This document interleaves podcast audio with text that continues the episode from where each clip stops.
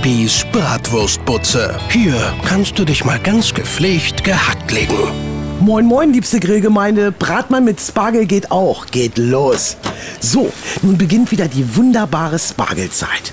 Viele denken, das macht mir Angst, weil ich vielleicht während der Spargelzeit meine Bratmänner nicht mehr verkaufe. Blödsinn. Bratwurst mit Spargel ist der Renner bei mir an der Butze. Nicht umsonst nennt man das Edelgemüse auch weißes Gold. Jawoll, das Zeug ist lecker, macht schlank und entwässert.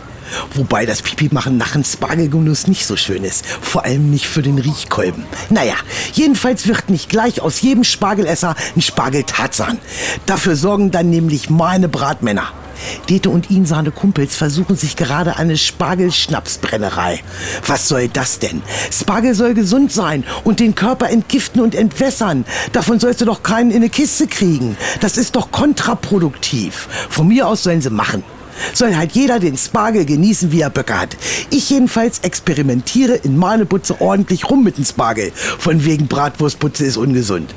Mein WhatsApp-Status des Tages?